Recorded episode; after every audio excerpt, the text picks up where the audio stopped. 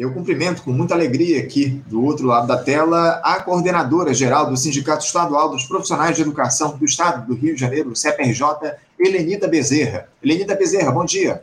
Bom dia, Anderson. Quero agradecer a oportunidade de estar de novo aqui neste programa conversando com a população. Eu que agradeço, Helenita, por você se dispor mais uma vez a dialogar com a gente, a conversar conosco aqui no Faixa Livre. Muito obrigado pela tua participação, Helenita. E nós aqui no programa seguimos muito atentos a essa importante e simbólica greve que vocês, profissionais de educação do Estado do Rio, sustentam há exatos 15 dias. São duas semanas de luta, Helenita. Nós, inclusive, conversamos com você na véspera do início desse movimento paredista e hoje eu fiz questão que nós voltássemos a dialogar para que você pudesse fazer um balanço desse período de greve. Em duas semanas, Helenita, o que é que avançou nessas negociações de vocês, do CEP, com o governador Cláudio Castro? Se é que houve avanços? Como é que está a mobilização dos profissionais de educação, Helenita? Então, Anderson, a primeira coisa que a gente quer dizer, quer destacar, é que a adesão da categoria está grande. Tem crescido dia a dia o número de profissionais de educação envolvidos nessa greve. O que quer dizer que a categoria entendeu o quanto ela é justa, o quanto ela é coerente, o quanto ela é necessária. Segundo ponto que eu quero destacar é que foi através de uma ação do sindicato que buscou é, a Alerj, buscou os, os, deputados da Alerj, a Comissão de Educação da Alerj, é, os profissionais que estão na Alerj, que são da esquerda, é que a gente conseguiu é, abrir de fato as negociações. Porque até então o nosso diálogo estava muito comprometido. A gente dizia uma coisa e o governo insistia no que ele estava dizendo antes, ou sem oficializar o que de fato ele estava afirmando.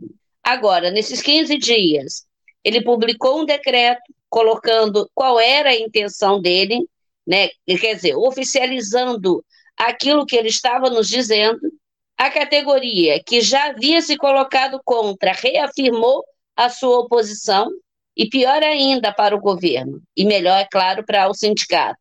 Mais gente se mobilizou a partir do decreto que foi promulgado. E com isso, não só aumentou o número de adesão, como a gente finalmente abriu o diálogo.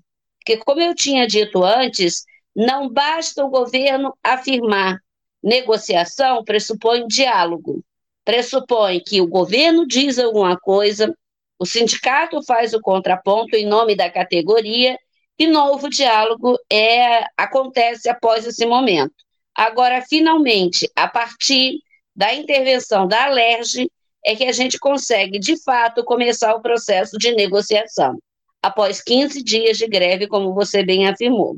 É, pois é, Lenita. A gente, inclusive, conversou aqui no dia de ontem com o deputado estadual Flávio Serafim, que participou dessa, dessa discussão com vocês do CEP, lá na LERJ. Enfim, é, eu, eu queria, eu ia perguntar e questionar isso mais à frente, mas eu já, já quero aproveitar o ensejo para tratar disso. Eu queria que você detalhasse como é que foi esse encontro aí com os parlamentares ontem, lá na Alerj, o, o. O próprio presidente da Alerj, Rodrigo Bacelar, que é, que é do PL, né, o partido do Jair Bolsonaro, bem como o presidente da Comissão de Educação, o deputado Alan Lopes, do mesmo partido, eles participaram dessa reunião. É, os deputados eles têm auxiliado vocês, profissionais de educação, nessa negociação com o governo do Estado e se mostram sensíveis aí às reivindicações ou só essa ala mais à esquerda da LERJ, Lenita?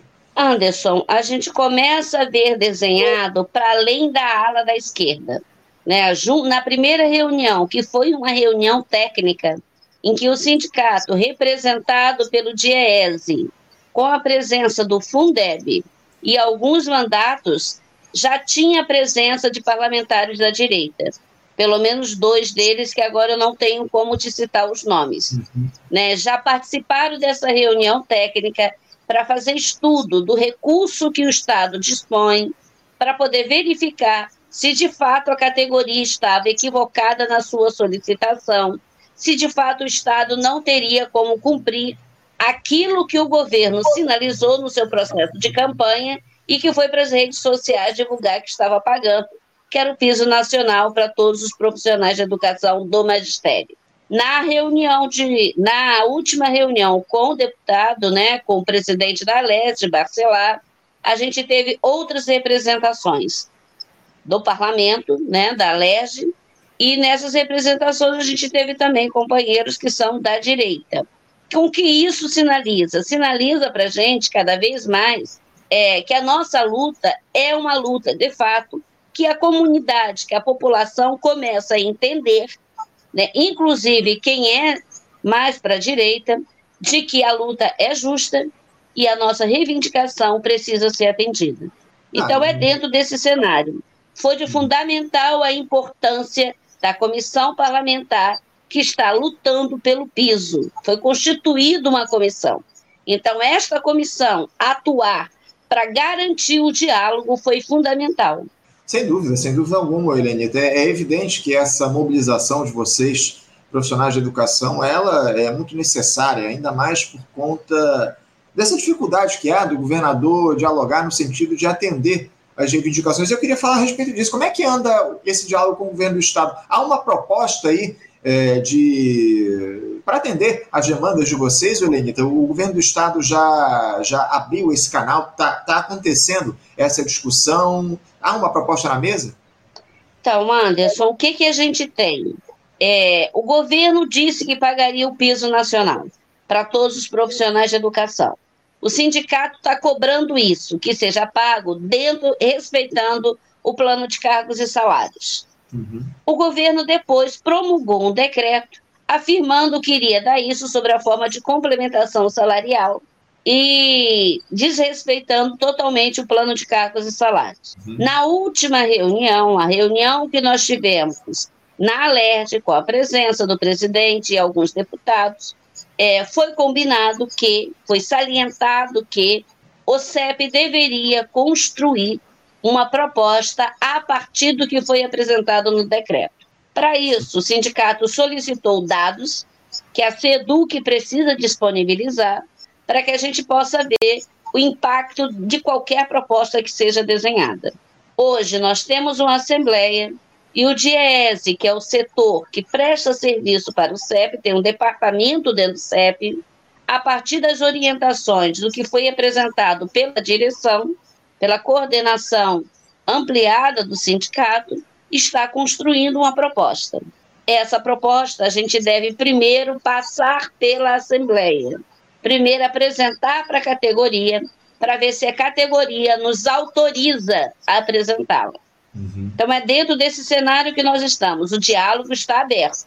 O presidente da LERJ disse que está predisposto a assegurar que a negociação aconteça. Então, é dentro desse cenário que agora, construindo uma proposta, que a gente espera, não posso te garantir agora, que a funcionária do DIESE recebeu todos os dados para poder construir uma proposta e ver o impacto desse, dessa proposta na folha né, no orçamento do governo, né, da, do Estado. Mas essa proposta está em construção e hoje vai ser apreciada pela Assembleia né, dos nossos profissionais de educação, que vai acontecer daqui a pouco, às 12 horas. Uhum. Agora, o, o Helenita, essa proposta que está sendo elaborada aí pelo DIESE, ela deve contemplar uh, as reivindicações de vocês a respeito do plano de cargos, carreiras e salários? Como é que, você, como é que é, é, isso se coloca em relação a essa proposta que deve ser enviada aí pelo DIESE para vocês discutirem hoje em Assembleia? Anderson, para a gente é fundamental o cumprimento do plano de cargos e salários. Disso a gente não abre mão, não tem a menor possibilidade da gente abrir mão. Qualquer proposta que seja construída, que seja discutida, ela precisa respeitar o nosso plano de cargos e salários. Esse é o primeiro ponto. E o segundo, o sindicato, enquanto instituição, não vai apresentar nada que não seja balizado pela categoria. É por isso que hoje a gente vai estar levando é, o que o governo sinaliza para a categoria, para a Assembleia, para na Assembleia ter o ok da categoria. Uhum. Então, é dentro disso que nós estamos trabalhando. É, a outra coisa muito importante, mesmo que toda hora se fale do, do é, piso nacional do magistério, a categoria não é constituída só por professores. Então, a proposta do sindicato, ela obrigatoriamente envolve os funcionários administrativos e uma outra parcela da categoria que, infelizmente, não está no plano de cargos e salários, mas que é fundamental para o trabalho na escola, que são os animadores culturais. Uhum. Então, é dentro disso que o sindicato orientou o DIES a construir uma proposta, respeitando também esses outros segmentos da categoria que não podem ficar à margem de qualquer proposta que seja construída. É, sem dúvida, sem dúvida. Agora, ô, Helenita, você sabe dizer qual é o percentual de profissionais de educação e que aderiram a essa greve de vocês do CEP? Bom, o que, que a gente tem? O estado do Rio de Janeiro ele é muito grande, né? ele tem bastante municípios. Na última assembleia, que nós fizemos um conselho deliberativo anterior à assembleia, nós conferimos que o nosso índice de adesão estava em 70% mas a gente já tem quase uma semana da última Assembleia. Então, uhum. nós só hoje teremos condições de verificar qual é o índice, né? Porque teremos representação de todo o Estado na Assembleia. Então, nesse momento, eu não tenho como te dizer. Mas eu uhum. posso assegurar, Anderson, correndo as escolas, que o, nós temos visto crescer um, a adesão ao movimento. Em escolas que o índice estava precário, estava pequeno, é, esse índice está sendo elevado. Temos um nó no meio desse processo, que é a questão da hora extra para o profissional de educação, para os professores, que é o que a gente chama, que é chamado pelo governo de GLP, uhum. que é a hora, no fato, é uma hora extra, é uma lotação prioritária, hora extra para os profissionais. E essa hora extra, ela é, ela tem um tratamento diferenciado de quem tem matrícula. O que nós sinalizamos para o governo na penúltima reunião para a secretária de Educação é que, se ela descontar, se ela parar de remunerar, ou se ela deslocar esses profissionais que fazem hora extra do quadro das suas escolas, do quadro de horário das suas escolas, isso pode comprometer o ano letivo, porque se o, se o profissional não receber, numa greve que é considerada, não houve julgamento que diga que ela é ilegal, corre o risco desse profissional não fazer a reposição. Então, a gente deixou claro para a secretária que a gente quer que seja feito o tratamento para quem faz GLP, seja dado o mesmo tratamento para quem tem matrícula, porque o direito de greve é universal ao trabalhador. Então, a gente espera que a secretária, que já sinalizou que vai respeitar isso, que de fato ela cumpra sua palavra. Que ela não desloque esses servidores e que ela garanta que ao final da greve, como todo o processo, a gente consiga sentar e negociar um processo de reposição.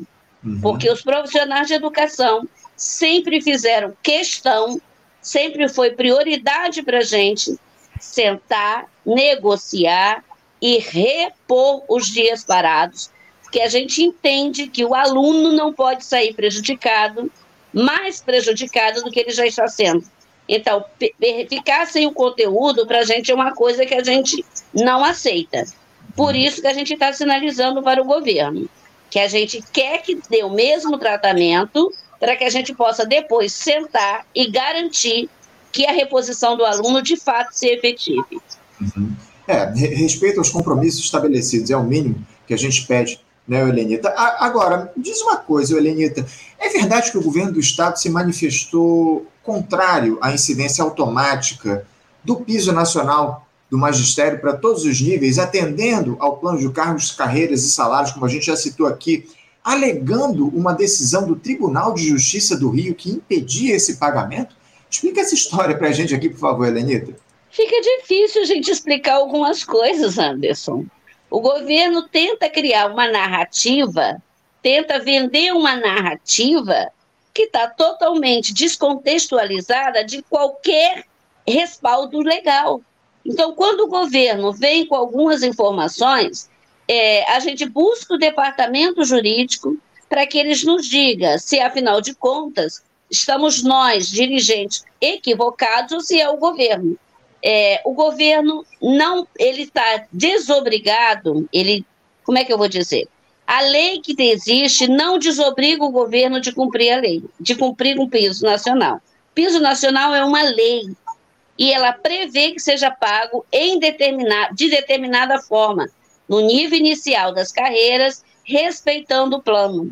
Então, quando o governo, aliás, vou repetir aqui, Anderson, é, é meio difícil da gente afirmar. O governo estadual tem cometido sucessivos equívocos e tem tentado dizer, né, nas mais variados momentos, que eles estão respaldados por uma legislação.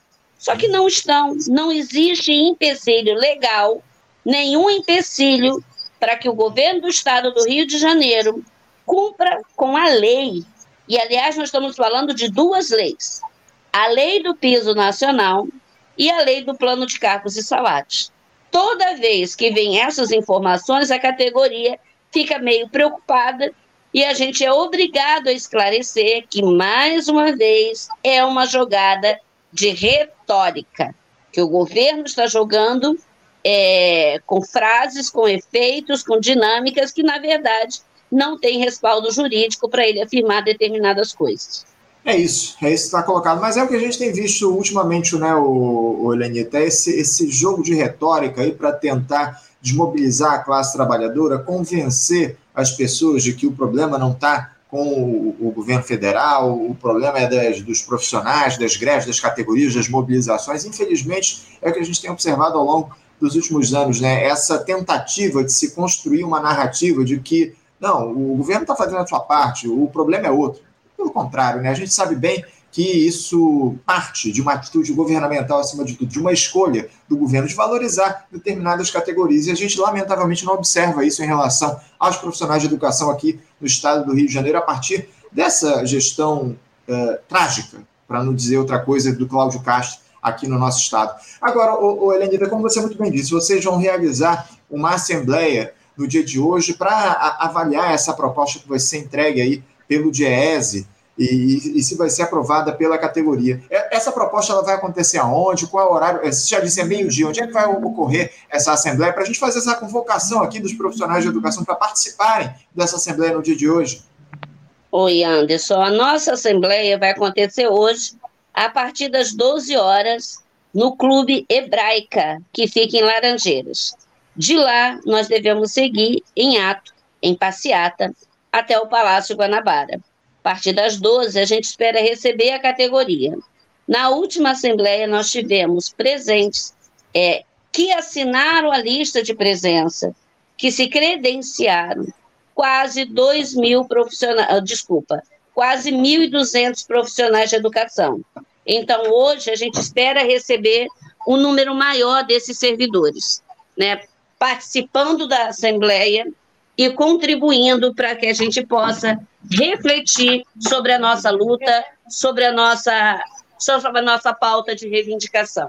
Acima de tudo, a gente precisa da mobilização dos profissionais de educação aqui do Rio de Janeiro, Lenita, para que essas reivindicações sejam atendidas pelo governo do estado do Rio de Janeiro. A gente vai continuar acompanhando, Helenita, e cobrando iniciativas aí do governador Cláudio Castro no sentido de atender vocês, profissionais de educação, que estão sendo tão atacados ao longo dos últimos anos e nesse momento cobram apenas a, o cumprimento da lei, que é o piso nacional do magistério. É só isso que a gente cobra aqui no nosso país e a gente espera que vocês sejam atendidos aí nessas reivindicações. Helenita, mais uma vez quero te agradecer a tua presença aqui, quero parabenizar vocês, profissionais de educação aqui do Estado, vocês do CEP, por essa mobilização, por esse movimento grevista e a gente espera que haja uma solução para esse problema que está colocado e o governo, o Estado, o governador Cláudio Castro, atenda às reivindicações da categoria. Obrigado, Elenida, pela tua presença. Um bom dia para vocês e um bom, uma boa assembleia, um bom ato no dia de hoje, tá bom?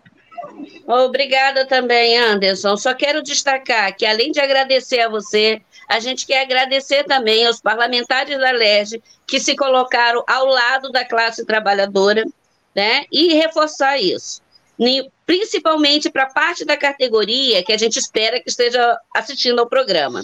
Nenhuma proposta vai para o governo sem que ela seja balizada pela categoria. O sindicato trabalha a partir do que é deliberado nas assembleias. Então, a gente espera que todos estejam lá e agradecemos mais uma vez a forma carinhosa, respeitosa, né, com que esse programa tem recebido os profissionais de educação através do seu sindicato. Obrigada.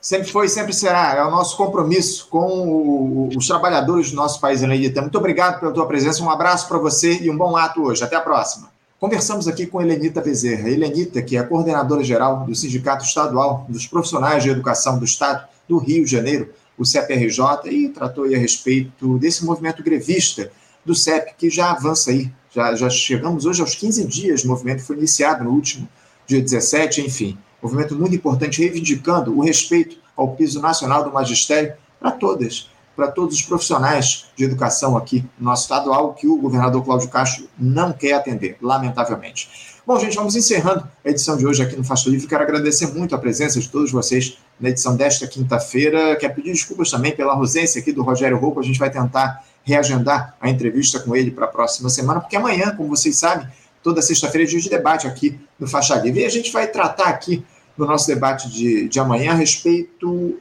do, do modelo político que está colocado no nosso país. Muita gente fala que a gente não tem mais um presidencialismo de coalizão, então a gente quer discutir, quer debater a respeito de qual é o modelo institucional, o modelo político que está colocado no nosso país hoje, a partir dessas dificuldades que o governo Lula vem tendo no Congresso Nacional, com esse avanço dos neoliberais aí no comando da República do nosso país, a partir da ação do presidente da Câmara, o senhor Arthur Lira, enfim. Qual é o modelo político institucional que está colocado no nosso país hoje? É o que a gente vai trazer no debate desta sexta-feira, a partir das 8 horas, aqui no nosso Faixa Livre. Fico convite para todos vocês. Não se esqueçam de curtir aqui a, nossa live, compartilhar essa transmissão, essa live aqui com seus, com, com seus contatos, nas suas redes, nos seus aplicativos de troca de mensagem. É muito importante essa interação nos comentários também, essa interação de vocês para que a Faixa Livre alcance mais pessoas aqui no Brasil e no mundo. Muito obrigado pela audiência de todos, um abraço forte, um bom dia para vocês e até amanhã.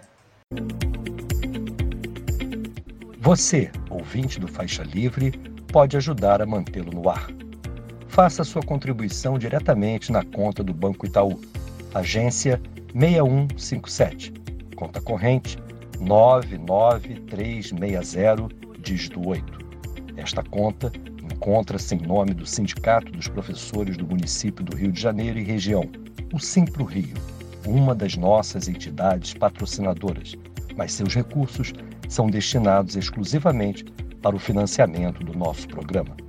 Você pode fazer sua doação de qualquer valor, utilizando também a nossa chave Pix, que é ouvinte@programafaixalivre.com.br. Sua contribuição é fundamental para a manutenção desta trincheira progressista no ar.